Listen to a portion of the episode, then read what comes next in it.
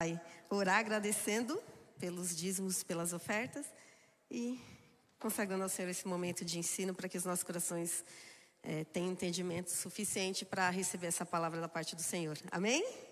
Pai, em nome de Jesus, eu te glorifico, Senhor, porque aqui nós, por obediência, por adoração, por entendimento de que Tu és digno do, da, das primeiras coisas, das primícias, nós te entregamos aqui e eu te consagro, Senhor, tanto o que foi entregue aqui, quanto a vida dessas pessoas que têm esse entendimento, Pai. Nesse momento eu também te peço que abra os nossos corações, nos dê entendimento, clareza, para que a Sua palavra seja aplicada, Senhor, de tal forma que gere transformação, que gere ousadia, Senhor, é, e um preparo suficiente para o fortalecimento da nossa fé em relação até a, aos ataques que sofremos, para que o que prevaleça é a verdade da tua palavra, em nome de Jesus.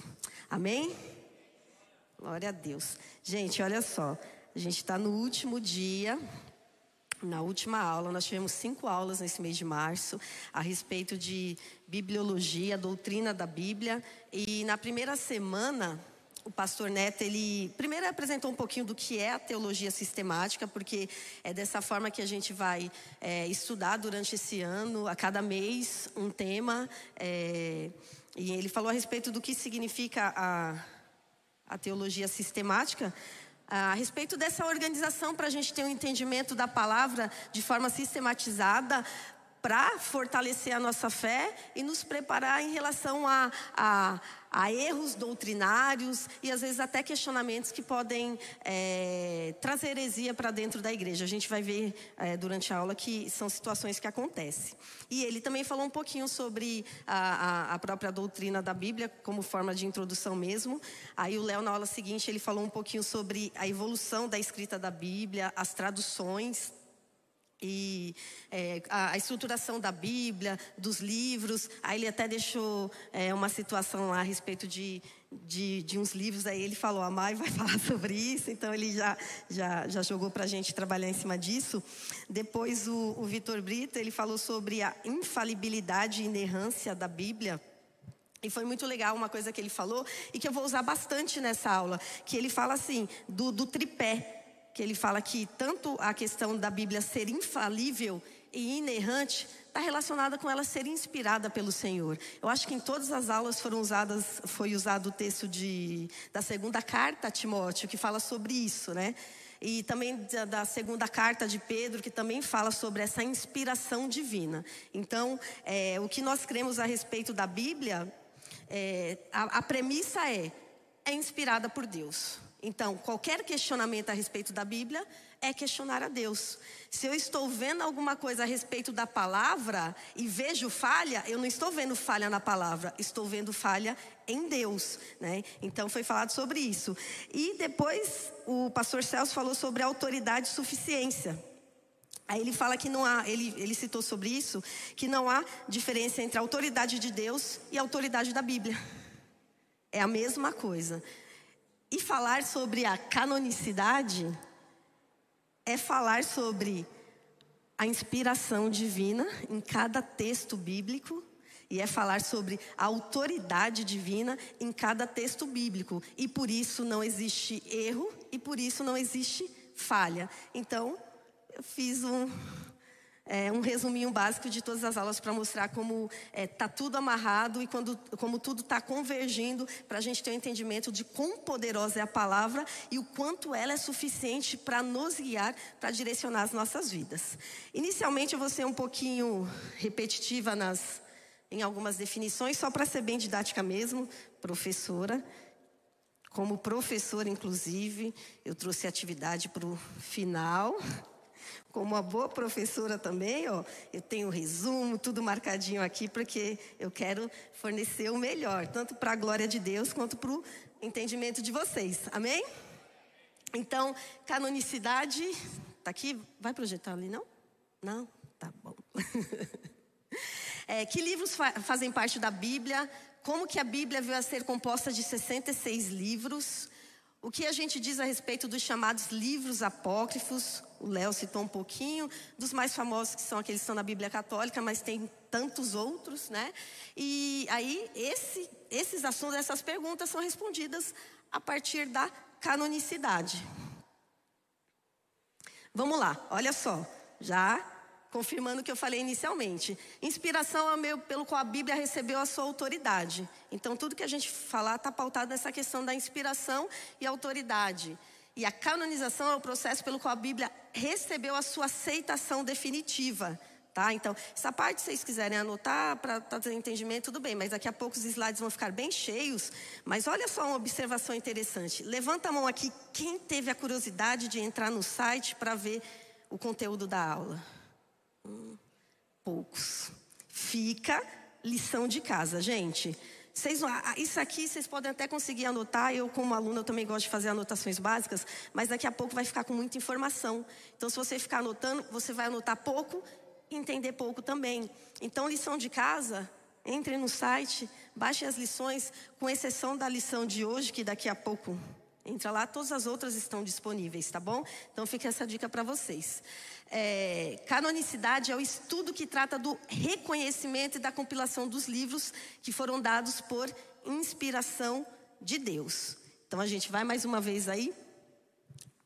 É, a palavra cânon deriva do grego canon, significa cana, régua, vara de medir, é, e vem do hebraico cané, que, que tem até uma, uma aplicação dessa palavra de forma literal, em Ezequiel, no capítulo 40, versículo 3. Então, essa aplicação da palavra de forma literal mesmo, do que significa o canon, tá? O canon, canon, depende de onde tiver o acento, a nossa pronúncia. Pode passar. Aí, ó, chama-se canonização o reconhecimento de um livro como divinamente inspirado, que, portanto, tem autoridade. Autoridade para quê? Em matéria de fé, para formação de doutrinas e regulamentação do comportamento humano. É por isso que a gente costuma dizer, eu, como batista tradicional, tinha uma é, lá no batismo depois tinha um certificado e numa das partes fala: eu creio que a Bíblia é, é o meu manual de fé e de prática. A gente não precisa de nenhum adendo. Tudo que a gente precisa está na palavra do Senhor a respeito de qualquer assunto. O pastor Celso falou bastante a respeito disso, né? Dessa autoridade, suficiência para trazer direção para as nossas vidas. Então, a, o, a canonização ela serviu para dar, para autenticar, assim, para reconhecer, na verdade, o, a canonização ela não deu autoridade, ela reconheceu a autoridade. É, aí tem outra aplicação, mas só que de uma forma é, mas ah, no sentido figurado, dessa palavra também no Novo Testamento, quando Paulo fala lá em Gálatas, no capítulo 6, no versículo 16, ele fala: Paz e misericórdia estejam sobre todos os que andam conforme essa regra, conforme esse cânon. Tá? Então, e também sobre Israel de Deus. Aí, quem anda de acordo com esse padrão, de acordo com essa norma. Então, paz e misericórdia estejam sobre aqueles que tem o entendimento de que a palavra é o nosso padrão, é a nossa norma. Então vamos lá. Ah, o processo mediante o qual Deus nos concede sua revelação chama-se inspiração. Vocês viram que está um pouquinho repetitivo no começo? Para gravar, entendimento. O Senhor deu a sua palavra através da inspiração. O Espírito Santo inspirou, inspirou aqueles homens para trazer a palavra. A inspiração passou. Aí é, a inspiração de Deus um livro que vai determinar sua canonicidade. Tá, e o que cabe a nós, os homens? Aceitar aquilo que Deus já determinou. O que cabe ao homem é reconhecer aquilo que o Senhor já estabeleceu. Os homens não se juntam para decidir por conta própria a respeito do seu gosto, de afinidade, é, o que vai estar ou não. Eles reconhecem também através do Espírito Santo, porque essas pessoas também foram movidas pelo Espírito Santo para ter um entendimento de saber que aquela palavra é verdadeira, é fiel e digna de toda aceitação. O apóstolo Paulo nos, nos é, dá essa, essa palavra também. Então, a canonicidade ela é determinada por Deus e os homens fazem o quê? Descobrem e aceitam. Amém? Gente, eu vou tentar abrir aqui no meu celular, senão vou ficar virando demais.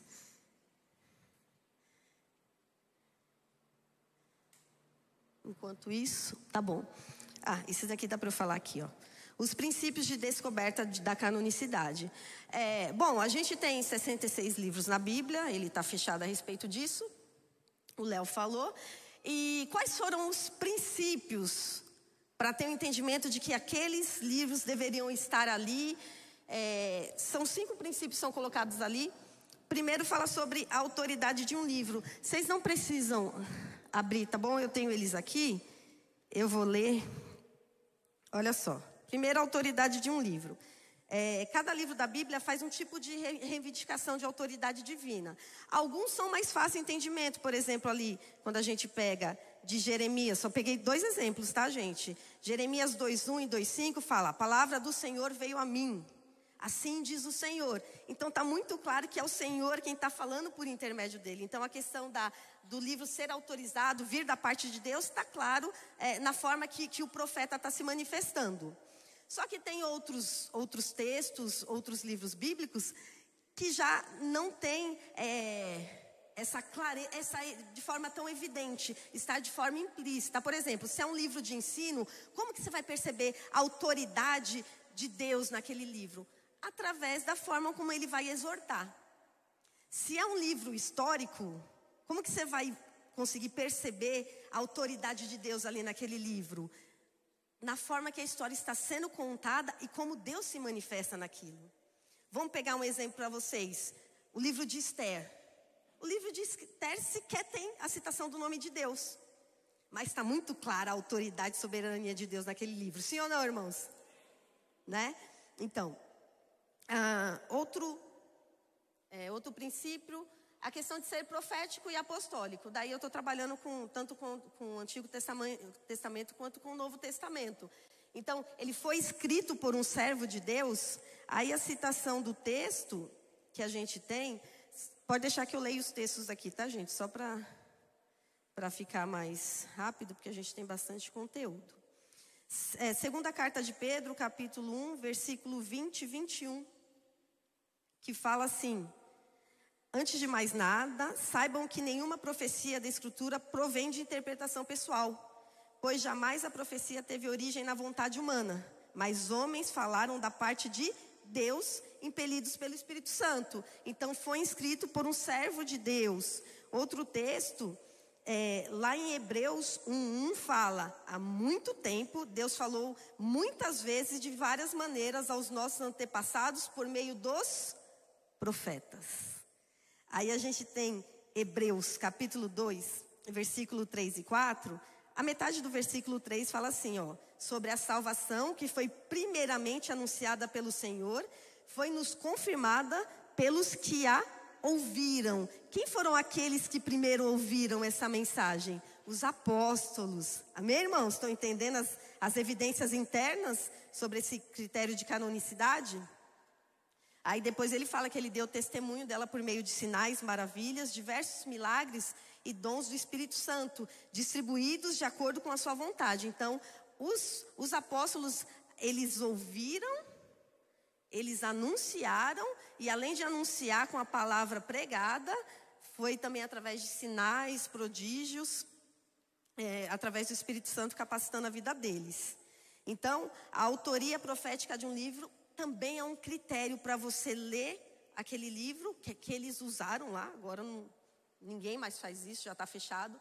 Mas naquele tempo eles usaram isso para definir é, a canonicidade de um livro. Ele é digno de confiança, fala a verdade acerca de Deus e do homem, tem consistência doutrinária. Ou seja, se você tiver o livro A, que está em contradição do livro B, em, com o livro B, então não faz sentido. A Bíblia ela se complementa. A palavra, ela vai, é, ela vai dando testemunho de um livro para o outro, Novo Testamento, cumprindo aquilo que foi dito no Antigo Testamento. Então a palavra ela se confirma, ela dá testemunho, ela, elas se conversam, tá? Então a consistência doutrinária é muito importante. E aí tem uma referência bíblica bastante conhecida, principalmente do pessoal que frequenta escola bíblica, né? Que fala dos crentes bereanos, né? Que eles foram mais nobres do que os de Tessalonicenses. Por quê? Porque eles ouviam a mensagem e depois eles examinavam todos os dias as escrituras para ver se era tudo assim mesmo. Ou seja, para ver se existia consistência doutrinária, para ver se de fato aquilo estava batendo com o que eles já conheciam a respeito da palavra. Então, esse é mais um critério muito importante.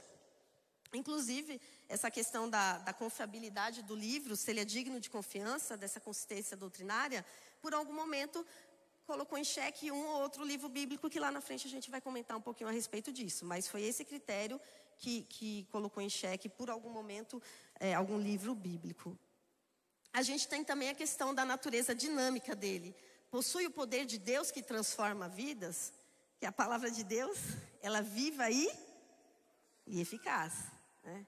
A palavra de Deus, ela traz transformação, ela traz cura, ela traz libertação, ela traz direção. Amém? A gente tem esses dois textos bíblicos, né? Tanto de Hebreus que fala e de segunda carta a Timóteo, também foi um texto bastante usado durante as aulas. Toda escritura é inspirada por Deus. Para que que serve essa inspiração? Ela é útil para o ensino, repreensão, correção, instrução na justiça, para que o homem de Deus seja apto e plenamente preparado para toda boa obra. Então, a palavra de Deus, esses 66 livros que nós temos na Bíblia, eles nos levam a isso. Eles promovem isso nas nossas vidas, tá? Então, outro critério para canonicidade é a questão da natureza dinâmica do, de um livro, quanto ele pode transformar a nossa vida. Amém? E nós temos um último, que é a questão, ele é aceito pelo povo de Deus para o qual foi originariamente escrito? Porque imagina, se escreve uma carta para um povo e esse povo já recusa, não faz sentido. Só que essa questão eu não vou comentar agora, porque durante a aula a gente vai ver como é que se desenvolve isso, que é a questão de dele ser ter o reconhecimento, coleção e preservação por parte do povo de Deus. Mas esses são os critérios. E aí a gente entra sobre a questão dos pais da igreja. Hoje eu estudei muito sobre eles, pastor Neto, glória a Deus. ai, ai. Olha só, os pais da igreja, eles foram, eles foram cristãos que escreveram, exerceram liderança é, na igreja entre os séculos primeiro ao, a, ao sexto.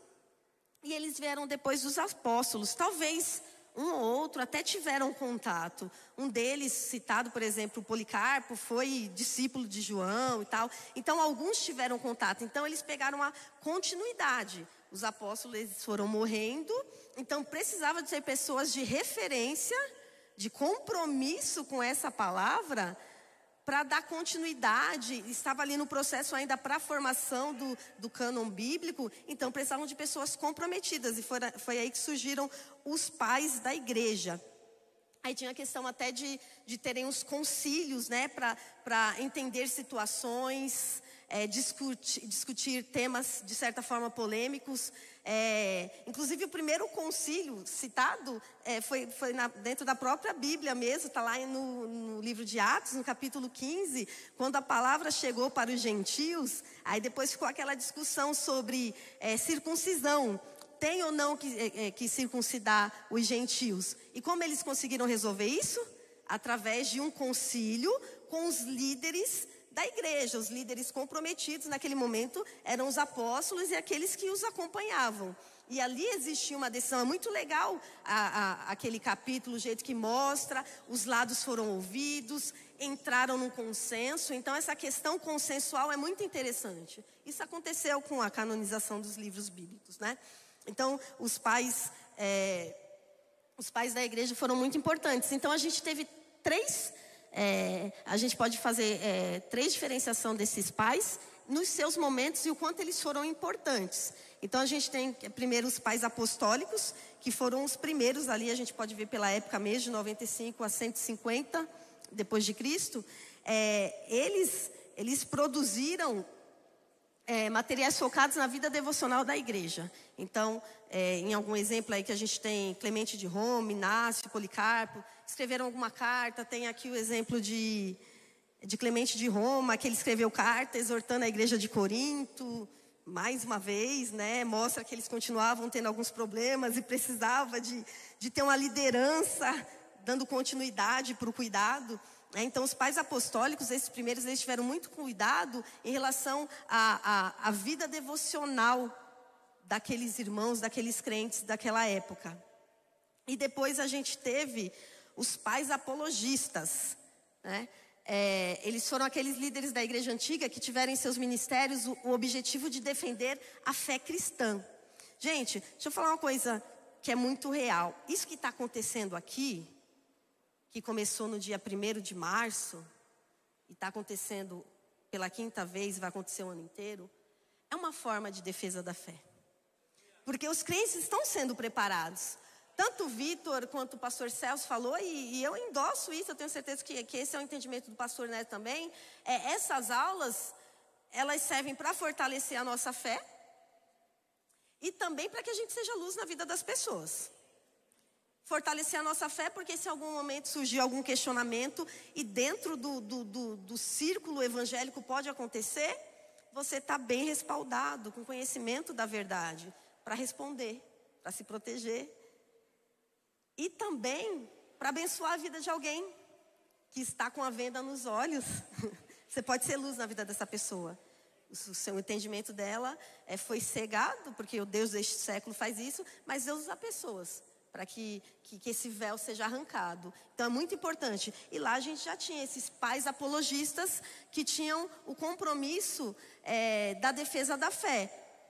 Se existiam os pais apologistas, é porque estava existindo heresia é porque estava entrando é, é, conceitos que não estavam em acordo com a palavra de Deus.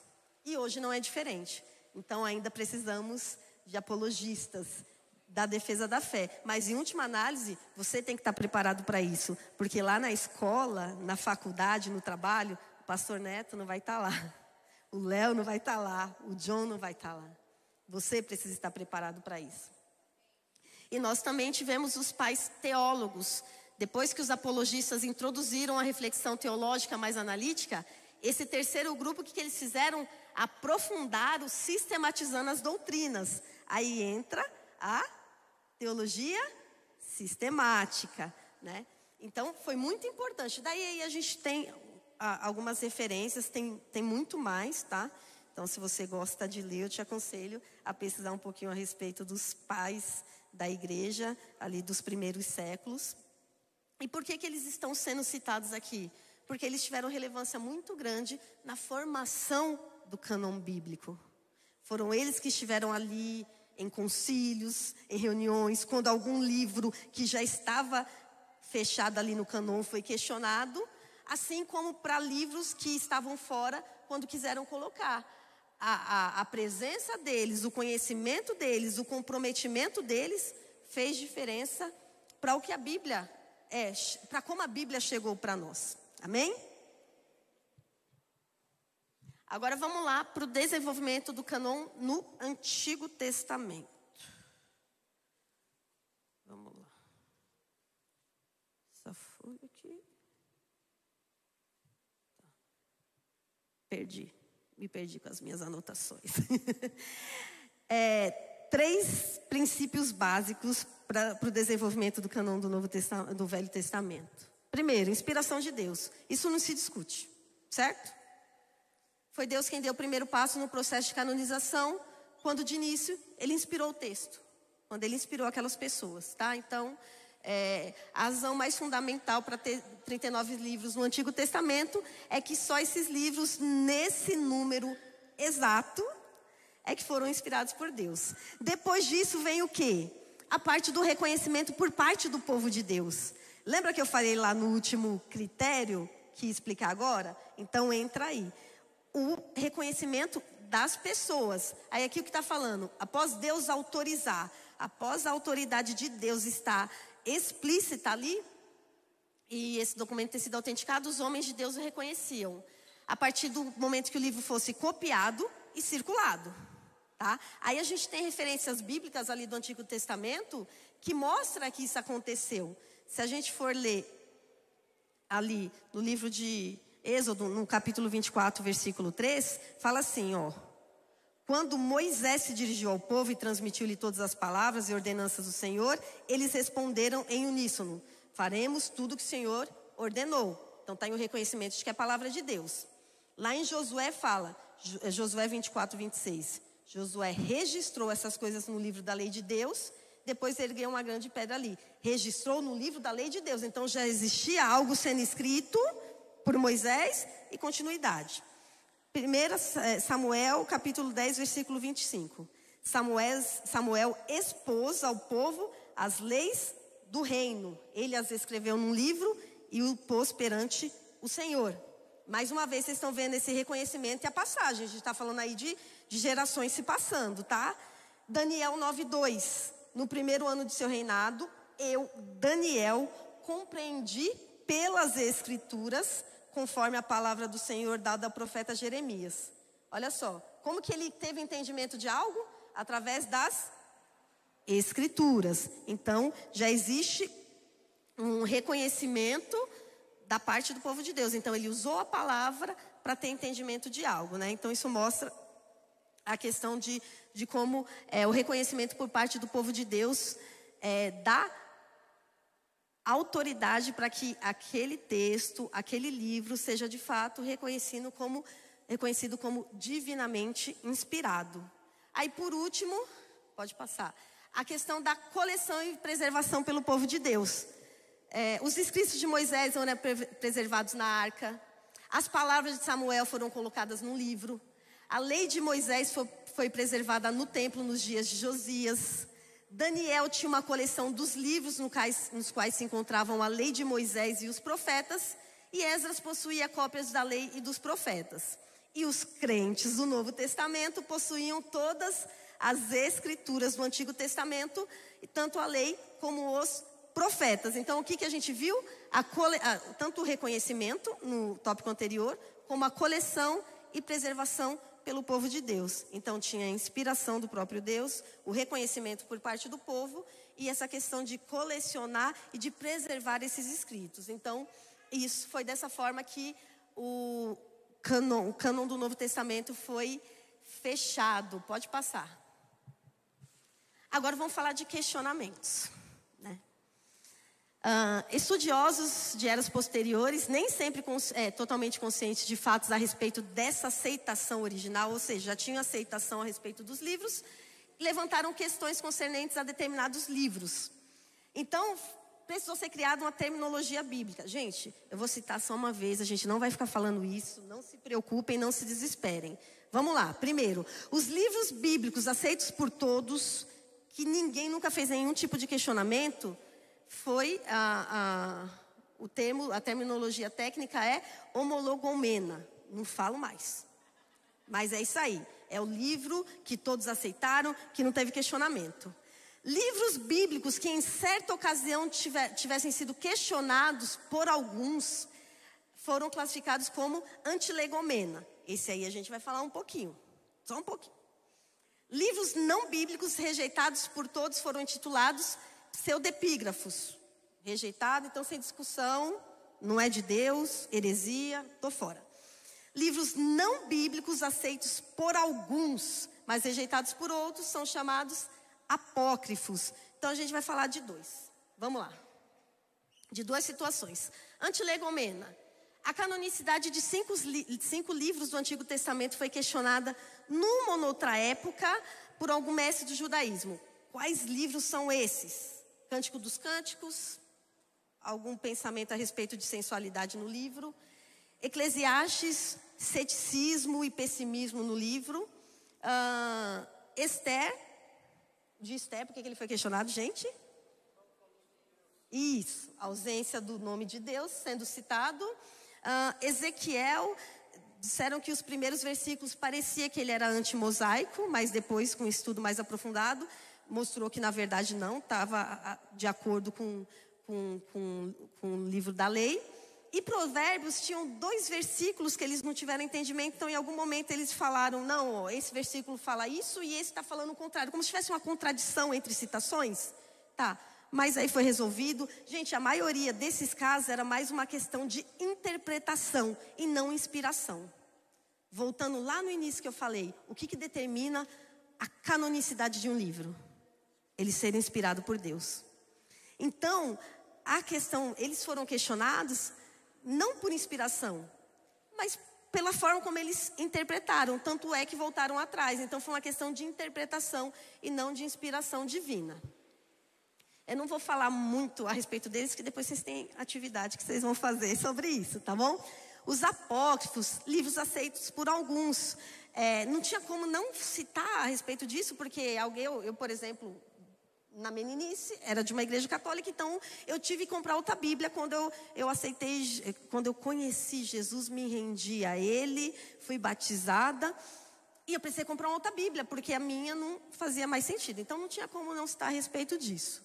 O âmbito mais crucial de desacordo a respeito do cânon do Antigo Testamento entre os cristãos é o debate sobre os chamados livros apócrifos, que os católicos chamam de deuterocanônicos, mas são os mesmos livros. Eles são aceitos pelo, pelos católicos romanos como canônicos e rejeitados por protestantes e judeus. Desde a era da reforma, essa palavra tem sido usada para denotar os escritos judaicos não canônicos, originários do período intertestamentário. Então esses livros, eles foram reconhecidos depois em concílios, mas não tiveram uma aceitação total. Tanto é que a história não, não valorizou esses livros. Então, tiveram alguns concílios, o último que foi o concílio de Trento, ali, é, 1500 e alguma coisa, acho que depois tem algum slide que mostra isso. É, o, a, a igreja, o Vaticano, autenticou como sendo livros canônicos deles, mas nós, é, no protestantismo, o judaísmo não aceitou. É, muitos dos grandes pais da igreja, em seu começo, Melito, Orígenes, Cirilo de Jerusalém, Atanásio, depuseram contra os apócrifos, eles não aceitaram. Nenhum dos primeiros pais de envergadura da igreja, legal esse termo, né? Aqueles pais que tinham a relevância é, anteriores a Agostinho, aceitou todos esses livros canonizados em Trento, 1546. É, aí Agostinho foi ele que elevou a tradição ocidental mais aberta para aceitar esses livros. Aí, a partir de, do, dos concílios de Hipo e Cartago, eles foram aceitos e passou a os, passaram a ser usados no culto, nos cultos públicos. Mas não teve uma aceitação total, tanto é que eles não estão presentes aqui. Pode passar. Aí a gente tem alguns motivos porque eles não estão na nossa Bíblia, tá? Lembrem-se dos critérios que a gente falou lá no início. A comunidade judaica jamais os aceitou como canônicos, não foram aceitos por Jesus nem pelos autores do Novo Testamento. A maior parte dos grandes pais da igreja também rejeitou a canonicidade, e nenhum concílio antes desses citados aqui é, eles tinham sido aceitados. Então, é, eles não tinham sido considerados canônicos antes desses concílios. Jerônimo, grande especialista bíblico e tradutor da Vulgata, quem falou sobre isso? Léo falou, da, que é a tradução do hebraico para o latim mais usual, assim, né? É, então ele rejeitou esses livros apócrifos. Até a questão da tradução bíblica, gente, é, acaba dando, é, fortalecendo essa ideia do canon ou não. Porque se na tradução um livro não foi traduzido, é porque ele não era tido como confiável, como autorizado por Deus. E muitos estudiosos católicos romanos, ainda ao longo da reforma, rejeitaram. E até usando os critérios, os apócrifos eles não reivindicam ser proféticos, não detêm a autoridade de Deus e tem erros históricos. Lembra da questão da consistência doutrinária? Mas assim, é, alguns livros eles podem ser usados do ponto de vista devocional, tá? Pode ser usado do ponto de vista devocional. Agora, é, exigir que seja considerado divinamente inspirado por Deus, aí ele não foi aceito, tá? Agora para o Novo Testamento. O cano do Novo Testamento, os escritos aceitos pela igreja primitiva como sendo divinamente inspirados. Aí a igreja adotou como padrão de fé e conduta, como aquela régua, como aquela norma para eles seguirem. Essa construção do cânon foi consensual através dos concílios, sendo o principal critério que? Apostolicidade. Então, foi apóstolo, andou ali com Jesus, então isso conferia autoridade na questão desses escritos. A relação direta com Jesus ou com os apóstolos, tá? Porque senão se a gente vai pegar de algum. Fala um nome de um livro do Novo Testamento que não foi diretamente de um apóstolo. Eu pastor neto, não, quer, não vai responder, gente. Um livro que não foi escrito diretamente por um dos doze. Alguém? Não? Falaram, não ouvi. Isso, exato. Bom, Lucas, gente, vamos, um exemplo legal. Lucas. Quantas situações de Paulo em que ele estava junto, né? Que ele viajou, passou pela, pelos perrengues que Paulo passou, né? Então, isso conferia autoridade para ser reivindicado como um livro divinamente inspirado. Pode passar. Ah, tá. Então, a autoridade apostólica era o cânon, pois eram os ensinos dos apóstolos, lá em Atos 2,42 falam isso, né? Que eles seguiam os ensinos dos apóstolos. Então, o cânon vivo das te testemunhas oculares tornou-se o critério mediante o qual os escritos canônicos primitivos vieram a ser reconhecidos.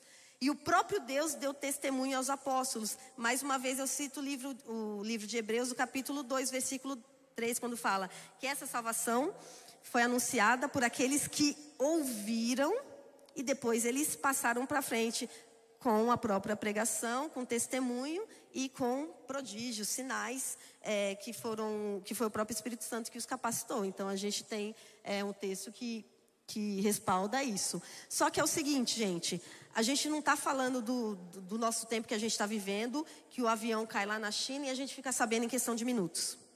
A gente está falando de um tempo em que a comunicação demorava muito mais. Então, é, se o cânon demorou para demorou um pouco para ser fechado, ou às vezes teve algum tipo até de questionamento. Não, é, não é, é, esse é o autor, não é. É a questão de a gente tem a igreja ocidental, a gente tem a igreja oriental. Então essa comunicação era mais demorada. Então isso justifica até algumas situações serem questionadas, mas depois ter o entendimento de que é só uma questão de comunicação, tá? Pode. Então vamos lá. Cânon do Novo Testamento. O processo de coligir os escritos apostólicos confiáveis iniciou-se nos tempos do Novo Testamento. No século II, houve o exame desses escritos mediante a citação da autoridade divina de cada um desses 27 livros do Novo Testamento. No século III, as dúvidas e objeções a respeito de determinados livros prosseguiram culminando nas decisões dos pais da igreja e dos concílios influentes. Então, teve algum questionamento, mas os pais da igreja é, se encarregaram de derrubar qualquer tipo de, de questionamento que é, ferisse a, a, autoridade, a inspiração divina sobre esses livros. É, aí está falando de mais dois concílios que ratificaram esses 27 livros. A partir de então, ao longo dos séculos, a igreja vem sustentando a canonicidade desses 27 livros. Porém, o que aconteceu lá no Velho Testamento também aconteceu no Novo Testamento, tá bom? Pode passar. Também tivemos alguns livros questionados, tá? É... Vamos lá. Hebreus, Tiago, segunda carta de Pedro, segunda e terceira carta de João, Judas e Apocalipse. Eles tiveram algum tipo de questionamento. Lembra que eu falei sobre a questão de interpretação? Isso acaba influenciando um pouco, tá? Então vamos lá. Hebreus, a questão da autoria, surgiu o questionamento, mas depois eles conseguiram ver que os outros critérios de canonicidade eram muito forte. A presença de Deus, a autoridade de Deus, a forma como essa carta ela, é, é ela, é, ela chegou para nós e a forma como ela nos ensina é, é, é, é inquestionável a sua presença ali no cânon, né? A gente tem Tiago, por a questão da, é, da autoria, em algum momento foi questionada, e também a questão de por algum momento parecer que ele contradizia o que Paulo falava ali sobre a questão da justificação pela fé e não pelas obras. Então, se lê Tiago, que ele fala a respeito de obras, e Paulo, que fala a respeito de fé, por algum momento pode parecer que eles é, estão se contrapondo, mas não. Então, isso foi entendido e por isso que Tiago continua ali. Segunda carta de Pedro, acharam que não parecia com a primeira, e por isso questionaram. Aí, o que, que aconteceu? Tem um versículo lá na primeira carta de Pedro que fala que alguém redigiu para ele. Então, o entendimento: alguém redigiu uma carta e o outro ele fez de próprio punho. Se o pastor Neto falar para mim, faz um recado ali para os adolescentes, ele fala o que ele quer e eu vou escrever. Eu vou escrever no quê? Na minha linguagem. Eu vou passar o recado dele na minha linguagem. Então vocês percebem, uma questão de interpretação, surge o questionamento, mas a gente tinha uma galera muito abençoada ali defendendo. Segunda e terceira carta de João, o fato dele não se apresentar como apóstolo, surgiu um questionamento. Por isso, porque ele fala que é o presbítero, então eles é, questionaram. Judas, porque ele faz citação de livros apócrifos, então eles questionaram por algum momento. Uma carta pequenininha, poucos versículos, mas ele faz citação. Apocalipse, a questão, é, debates escatológicos, falando é, de uma forma geral, debates escatológicos. Eles foram questionados em algum momento, mas, gente, se eles estão ali fazendo parte do nosso cânon bíblico, o fato de terem sido questionados não tira em nada a autoridade desses livros, dessas palavras na nossa vida e o quanto eles podem agregar, trazendo transformação, libertação, entendimento. Amém? Fique claro. Vamos mais um? Estamos terminando já. E a gente também teve alguns apócrifos do Novo Testamento. Eu coloquei alguns, mas muitos, muitos, muitos. A gente teve muitos livros, tá? E mais uma vez eu digo, gente, a, o critério da apostolicidade vai explicar porque alguns livros não entraram. Não foram escritos por, por apóstolos e também por aqueles que estiveram ali próximo a eles. Então, esse critério já impede que eles façam parte ali.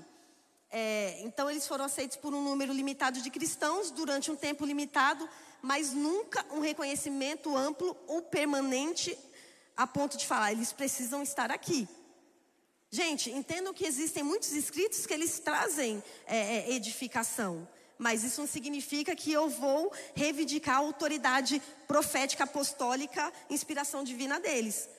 Quem aqui já leu o livro Fé Processual? Levanta a mão. Eita, beleza. Benção, né, gente? Ele pode ser usado no culto imersão. Ele pode ser usado num PGD. Ele pode ser usado de várias formas. Mas aí querer dizer, Pô, o livro do pastor Neto é muito bom. Vamos lá. A igreja na era do gelo, fé processual. Vamos fazer um concílio para canonizá-lo. Faz sentido? Não, né? Então é basicamente isso. Para alguns livros apócrifos, a gente é, pensa nesse sentido, tá? Resumindo, fatores determinantes no processo de canonização: atuação do Espírito Santo, do início ao fim, gente. No Antigo Testamento, somente os livros escritos em hebraico, autoridade profética no Novo Testamento, autoridade apostólica, tanto no Velho quanto no Novo Testamento, a consistência doutrinária e tem que ser aceito pela comunidade dos cristãos primitivos. Acabou? Ah, isso aqui é uma declaração aí. Uma declaração. Os evangélicos também defendem que o cânon, essa coleção normativa, das Sagradas Escrituras, que estava completo por volta do primeiro século, está fechado. Isso é, que nos 66 livros da Bíblia possuímos tudo que Deus quis nos revelar acerca das épocas do Antigo e do Novo Testamento. Além disso, sustentamos que Deus jamais quis acrescentar outros livros à Bíblia. Amém? Agora eu acho que acabou. Acabou. Vamos lá para a atividade.